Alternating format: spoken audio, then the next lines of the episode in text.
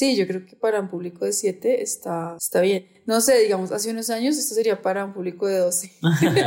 Pero es que creo que ahora todo es mucho más rápido, ¿no? El primer episodio es un podcast sobre el primer capítulo de algunas de las series animadas que más nos gustan o que llamaron nuestra atención por primera vez. Aquellas primeras emisiones que le abrieron la puerta a los mundos que más nos apasionan o que cambiaron el panorama de la animación. Yo soy Mauricio Vargas. Y yo, Andrea Sánchez, y hoy vamos a hablar del primer episodio de Kipo y la era de los Magnimales.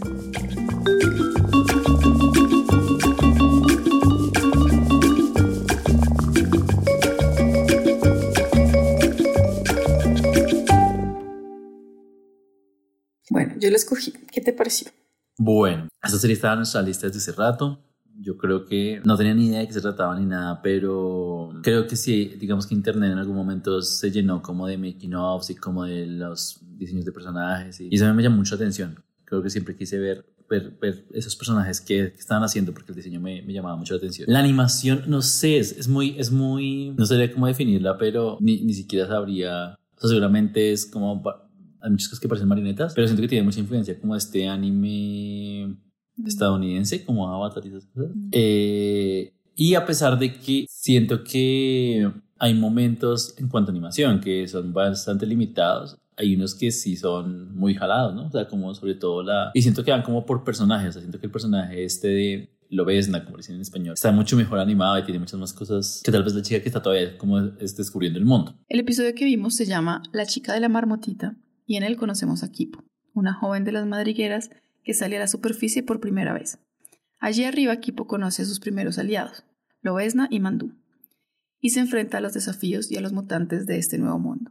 El objetivo de Kipo desde el principio es uno solo, encontrar el camino de vuelta a casa para reencontrarse con su padre Lío.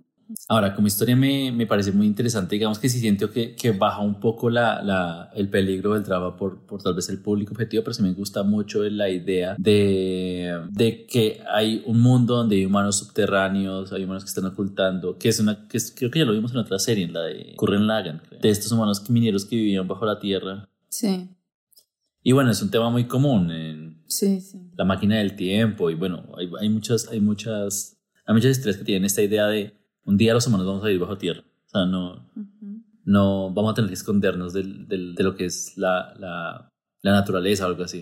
Entonces, esta me parece como un enfoque como muy fresco, muy chévere. Porque claro, el episodio empieza apenas ella sale a la superficie, o sea, no hay ninguna presentación de lo que es la eh, bajo tierra. Entonces lo dejan ahí como con esa inquietud. De una sale a la superficie, en la superficie tal vez tiene unos pequeños encuentros como que son como muy inocentes, como el cerdito y el conejo y no. Y no sabemos hasta que eso se empieza a escalar en, en, en conflictos, ¿no? Como en problemas y en retos y es cuando conoce a, a Lobesna y es cuando ve, siento que, siento que ver estos, sobre todo los personajes rana, a mí me gustaron mucho porque... ¿Los personajes rana? Sí, estos de traje, porque siento que si el capítulo hubiera cerrado simplemente con, las, con los desafíos de la naturaleza, pero no sé, mutada o avanzada, pues no sé, tendría una dinámica muy como Jumanji, ¿no? Como es un peligro, pero es un peligro natural, bestial, agresivo, o sea, no hay una cosa de intereses políticos ni, ni, ni, conflictos de intereses, de sobrevivir por sobrevivir. Pero aquí siento que cuando introdujeron esos personajes, que es como esa organización, siento que le permitió uno imaginar un poco más cómo puede ser el resto de la serie. Y eso me parece que me, me gustó, me gustó cómo, cómo estructuró el capítulo, esa,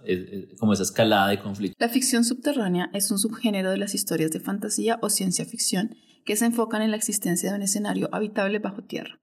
Este género se vio influenciado por la teoría de la Tierra hueca del siglo XVII donde se aseguraba que la Tierra tenía un espacio interior considerable. Este subgénero usualmente asocia el mundo subterráneo con un escenario más primitivo que la superficie, tanto de manera biológica como tecnológica y cultural. En estos casos, el interior de la Tierra como escenario usualmente es usado para mostrar prácticas de brujería y magia olvidada, o para atraer criaturas extintas en la superficie como los dinosaurios. En pocas ocasiones, el interior de la Tierra es descrito como un lugar más desarrollado tecnológicamente y en estos casos es para mostrarlo como último refugio de la humanidad o como base secreta de visitantes alienígenas.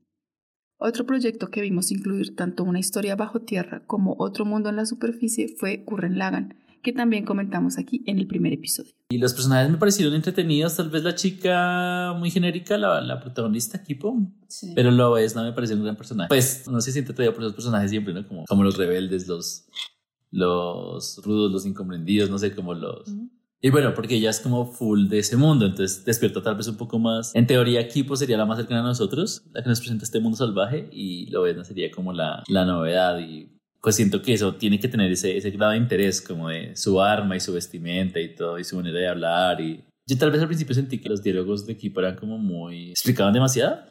Sí, yo también estaba pensando eso, que los diálogos estaban como muy explícitos. Sí. Pensé que quizás de pronto es para que le agarre un rango de edad grande, para que también los chiquitos les guste, pero no sé si de pronto no. ¿Es necesario? Yo creo que, yo creo que la idea del mundo, de la, o sea, esta idea de humanos subterráneos de golpe necesitaba eso, ¿sabes? Como que de, de golpe es demasiado nuevo para la gente, para, para este público. Y necesitaba explicar mucho, como, uy, me caí, vivimos debajo del suelo, no sé qué. O sea, explicaba demasiado y sobre todo cuando estaba sola, que es lo que más me, me parecía un poco, poco creíble, pues. Mm. Pero yo siento que es meramente funcional a la historia. No, no había nada entretenido ahí, ni nada de personaje, ni nada. Sí. Es ella explicando lo que está pasando. Pero ya era demasiado evidente, entonces distraía mucho. A mí, de, de ese personaje que dices, eh, ¿cómo se llama? Lobezna y Kipo. Lobezna. De Lobezna, me gustaba mucho cómo se mueve. Cómo salta, como, como, como que todas las acciones son súper ágiles. Incluso como la presentan es una sombra que parece un lobo que coge el cerdito. Mm. Y esa fue un movimiento súper sorpresivo y luego, bueno, ya sabemos que se ya como disfrazada de lobito, pero, pero casi todos sus movimientos son muy ágiles. Sí, es verdad. Y, y, muy de, sí, como de animal. Eso me pareció muy chévere. Pero sí, o sea, no, no creo que sean solo los diálogos de equipo, los diálogos en general me parecieron, los de ella también incluso. Pues ella habla menos, entonces pues, pero, pero en algunas partes en donde habla sí me pareció que, que le falta como un poco de capas. ¿no? Mm. Como que está muy en la superficie. Sí, como que se vuelve un, un estereotipo de sobreviviente, personaje rudo. Sí, y es muy raro porque este tipo de diálogos obvios y explicativos, no sé, yo lo relaciono mucho como con tipos de programas como Dora, La Exploradora mm. o ese tipo de cosas que son para una más pequeña. Yo lo conecto con eso. Y este tiene una estética mucho más adolescente. Sí como que el tema y el diseño y como que todo apunta a hacer algo para, para gente un poco más grande. Entonces sí, como que los diálogos no, no me cuadraron. Sí, y golpe las diferencias hubieran podido dar diálogos más interesantes. O sea, Kipo no sabía que arriba habían humanos viviendo, o sea, eso por allá fue una sorpresa, pero Lobezna sí sabía que abajo habían humanos viviendo. O sea, uh -huh. y siento que esa, esa, diferencia de conocimiento ya, o sea, diferencia de, de, de como de autoridad de poder sobre el conocimiento irá a poder dar diálogos más interesantes. Uh -huh. Como que equipo supone que ella no sabe que existen, entonces hay un diálogo ahí como de misterio, pero realmente lo ves, no ya sabe la verdad. O sea, como que hubiera podido una dinámica más chévere, pero siento que al principio de fue, ah, eres de las, de las subterráneas. Y ya se mató todo el misterio y toda la interacción. Y... Sí. El show contó con cinco escritores más, aparte de Seacrest, y trabajaron en dos equipos, cada uno con un director y tres artistas de storyboards. Se tomaban alrededor de seis semanas para producir un animatic de cada episodio y luego lo enviaban a Mir, de quienes recibían ya un pase final con toda la animación lista a color para revisar y pedir cambios. El proyecto tenía unas 60 personas en DreamWorks y unas 55 personas en Estudio Mir.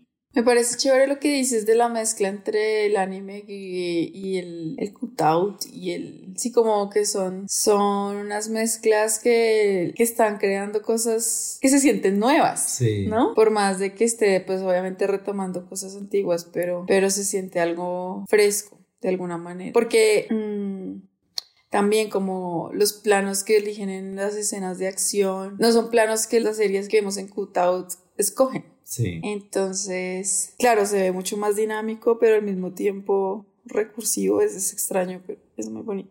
Sí, yo creo que, que la mayoría de episodios tiene un punto medio donde combinen como ese anime estadounidense y ejecutado. Así que claro, cuando tengan que tener partes mucho más limitadas y partes mucho más movidas, no saltes, ¿sabes? Cuando, siento que cuando hay, hay producciones con demasiadas escenas de acción, ya las partes estáticas se notan demasiado eh, económicas y al revés. Entonces siento que mantenerse en la mitad lo que tú dices, se siente fresco, se siente nuevo, se siente novedoso por alguna, de forma decirlo, pero al mismo tiempo seguramente les permite en producción tener un gran chance de, de, de, agilidad en producción en algunos planos y en algunos sí meterles mucha cancha y que no salten, o sea, que no se note la diferencia. Al ser el primer proyecto para televisión de Seacrest, después de trabajar en películas, tuvo que aprender que los ritmos de producción son mucho más rápidos. El nivel de storyboard debía ser más concreto y el diseño de personajes debía ir de la mano con lo que el estudio Mir podía animar. Al principio, él se encargó de todo el diseño visual y hubo mucha resistencia de parte del estudio Mir a animar los personajes como estaban, pero con mucha comunicación decidieron intentarlo y funcionó muy bien. Para los fondos, que necesitaban sugerir espacios muy grandes y coloridos para encuadrar bien a los personajes angulados, el equipo de arte tomó como referencia las películas de Akira y Ghost in the Shell. Ambas historias, al igual que equipo, suceden en un mundo distópico, y estas referencias, más películas de kaiju y prácticas de pintura al aire libre por la ciudad, ayudaron a crear un escenario variado pero creíble para el show. Una cosa que me gustó también de Lobezna es su arma, o sea, como su este báculo que tiene, porque siento que o sea, el hecho de que tenga una, una punta de escorpión, es que era como una cola de escorpión en la punta, es algo muy de este mundo y y realmente lo construyó con lo que necesita este mundo y le da unas ciertas habilidades y unas maneras de escape pues que son propias del mundo y del personaje o sea no, no son como del el mundo que existía antes o el mundo familiar para nosotros y eso es muy interesante también como que da otro campo para eso. Sí. Mm, a mí sí me pareció extraño lo de las ranas porque todos los animales que vimos hasta ese momento eran animales grandes era como la, el mismo animal pero gigante entonces como el problema que implica que sea tan grande problema que implica que un conejo sea tan grande. Mm, pero no se veía nada antropomorfo.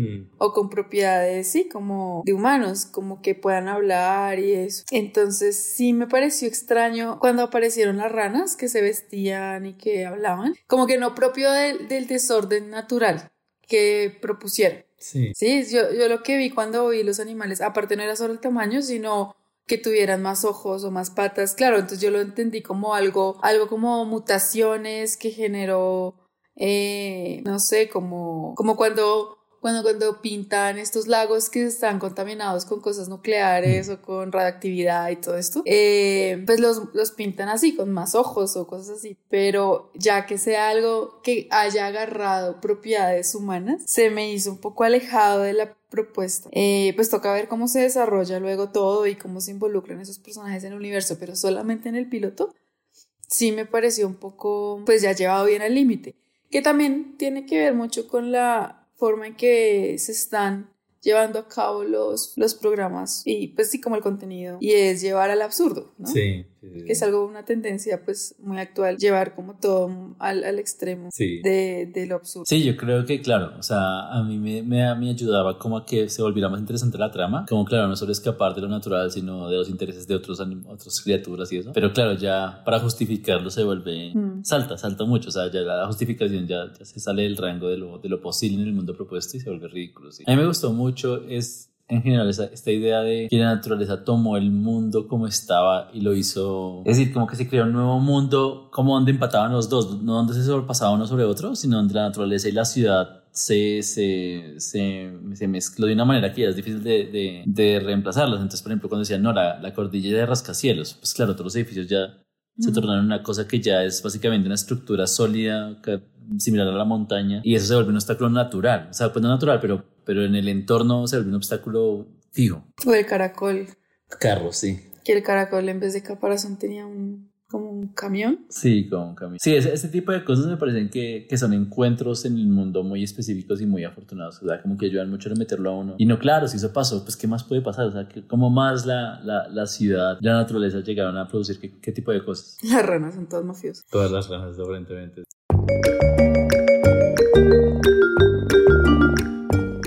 El show contó con tres temporadas que suman 30 capítulos y muestra un mundo alrededor del siglo XXIII, donde los animales mutaron en criaturas antropomórficas que forzaban a los humanos a vivir bajo tierra en ciudades llamadas madrigueras. El diseño de los personajes está muy chévere, tanto los animales mutantes como, como los personajes humanos. Creo que si tienen esto de, de, un poco el diseño de los humanos, es muy anime. Sí. Pero tiene cositas también de, de cosas más gringas. Y es una mezcla bonita, como los colores también. Una paleta bien como fluorescente. Sí, Que va todo a este sentido futurista y medio alterado químicamente posiblemente. Sí, sí, sí, es verdad. Sí, no, no lo había pensado, pero sí, el arte da para eso, ¿no? Como, no solo para que sea atractivo como un público muy joven o algo así, sino que siga con la estética de, bueno, un mundo medio desarrollado con repercusiones químicas o una cosa así. Si uno lo lleva, claro, esto, esto explotó en colores y esto explotó en, en formas y, y, nos da este mundo. Sí, me gusta mucho el diseño de personajes. Me parece muy bueno. O sea, lo único que he visto en internet, o sea, no tenía ni idea la serie ni nada, pero el diseño de personajes es muy lindo. Y yo siento que esas formas, o sea, también venía pensando que estas formas angulares que tiene la mayoría, sobre todo los humanos, ayudan mucho a que esa mezcla que hablábamos de cutado con tradicional funcionara muy bien, porque seguramente las, los empates de articulaciones no se notan, o se aprovechan un montón, o se pueden exagerar, las, la, la, la, la ropa con estas líneas súper marcadas también ayuda un montón, o sea, ese diseño como angular en, en, ciertas características del cuerpo, pues va, va, muy de la mano con que se pueda animar como se está animando, siento yo. Se, y funciona muy bien, se ve muy bonito. A mí me acordó a uno que vimos que no me acuerdo cómo se llama. Que no porque fuera así como, como un mundo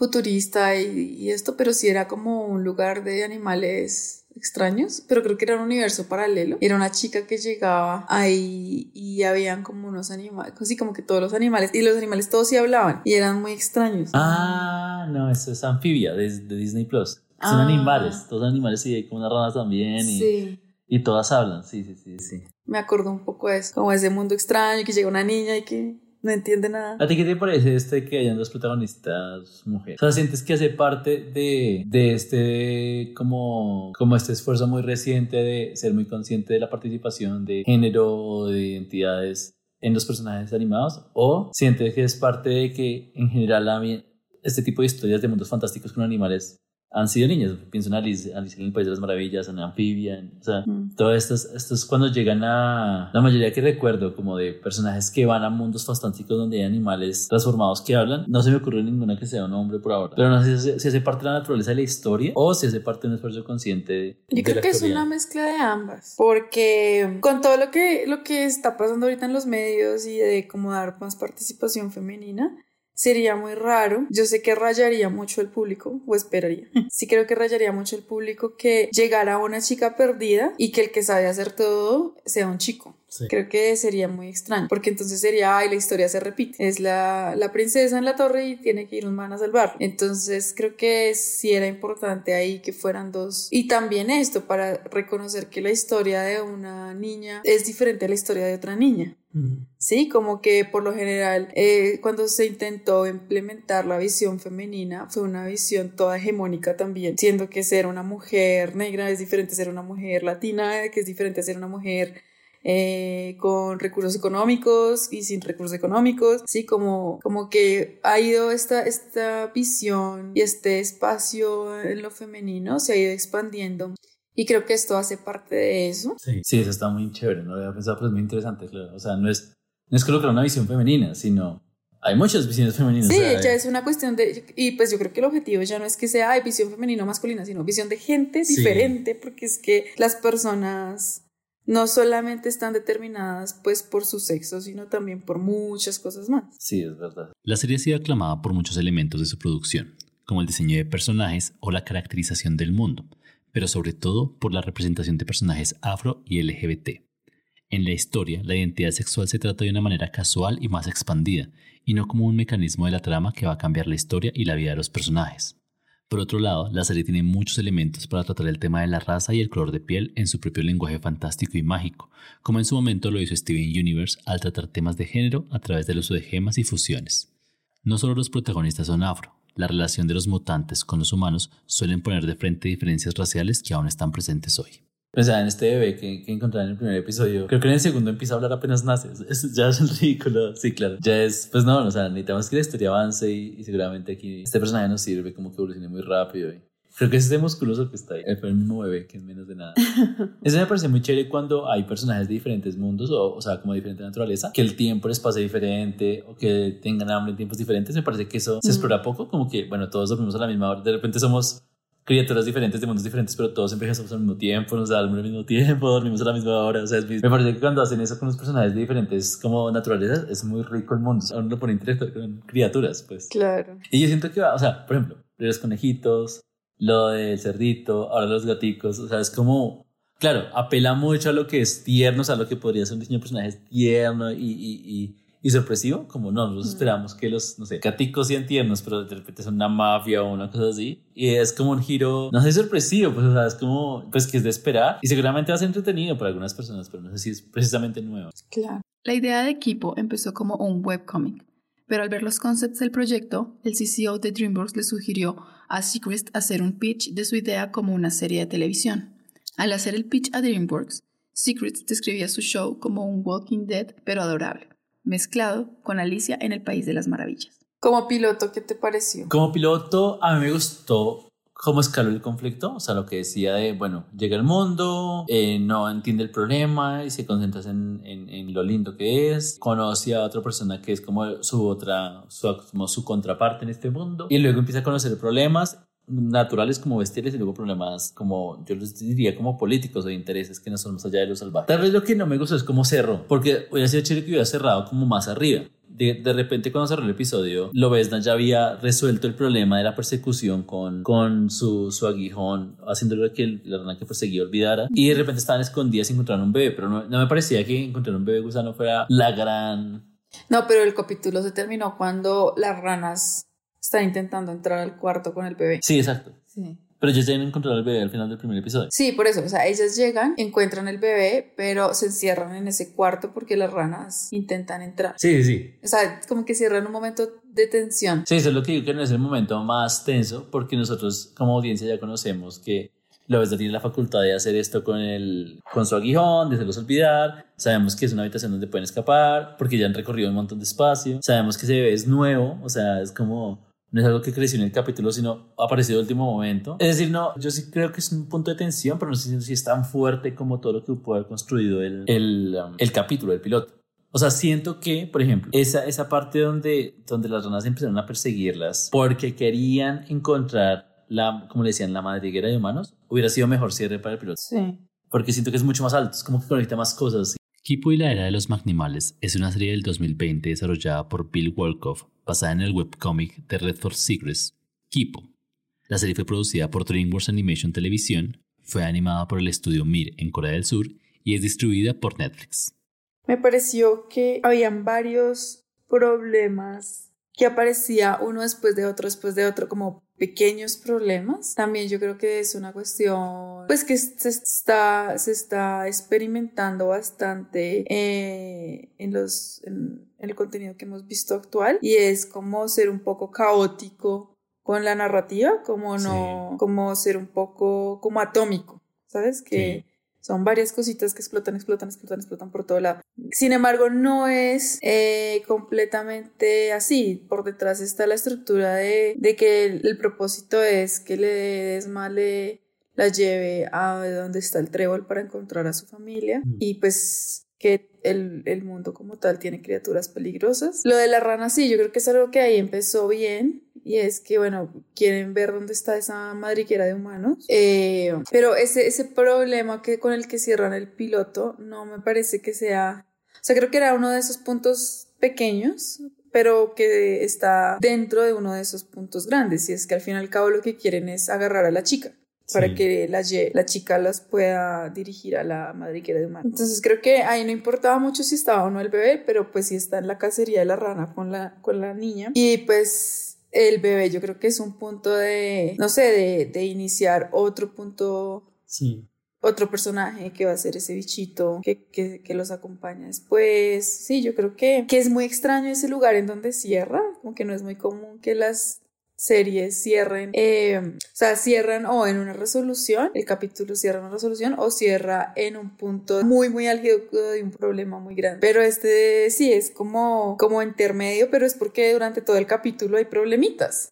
Sí, es verdad. Sí, es como... Sí, es verdad. Es como, o sea, es la naturaleza del piloto, del, del, de la serie, o sea, lo que dices, ese problema me parece chévere, como atómico, como muchos pequeños caóticos en todos lados. Sí. Me acuerdo un poco, bueno, aunque ya lo llevaba al extremo, el de Midnight Gospel. Sí. Me parece que ese era un poco así como, ah, está pasando de todo todo el tiempo, bla, bla, bla, bla. Llega a tener algo de eso, pero no tan al extremo. Sí. Sí, llega a tener algo de... Pero no, obviamente es que se lo lleva ya muy al límite, pero este, gracias a que es un mundo raro y es un mundo nuevo y es un mundo peligroso, pues da para eso. Da para eso, para que aparezcan por sí solos, o sea, no. Sí. Este episodio fue dirigido por el mismo Seacrest que antes de equipo había trabajado en proyectos como Megamente, Kung Fu Panda 2 y Los Pingüinos de Madagascar, y tuvo la dirección de arte de Ángela Sung, que ha hecho parte del departamento de animación de La leyenda de Korra, Bunícula y Black Dynamite. El arte es muy lindo. Ahora, viendo la descripción del proyecto, mira, es para mayores de 7 años. Soy 17 años, ¿te imaginas viendo con todo lo que acabamos de decir de los diálogos explicativos, de las aventuras, cómo suceden? Sí, una persona de 7 yo creo que se engancha un montón. Porque va así ese ritmo, ¿no? O sea, sí. para tres temporadas, o sea, bastante bien.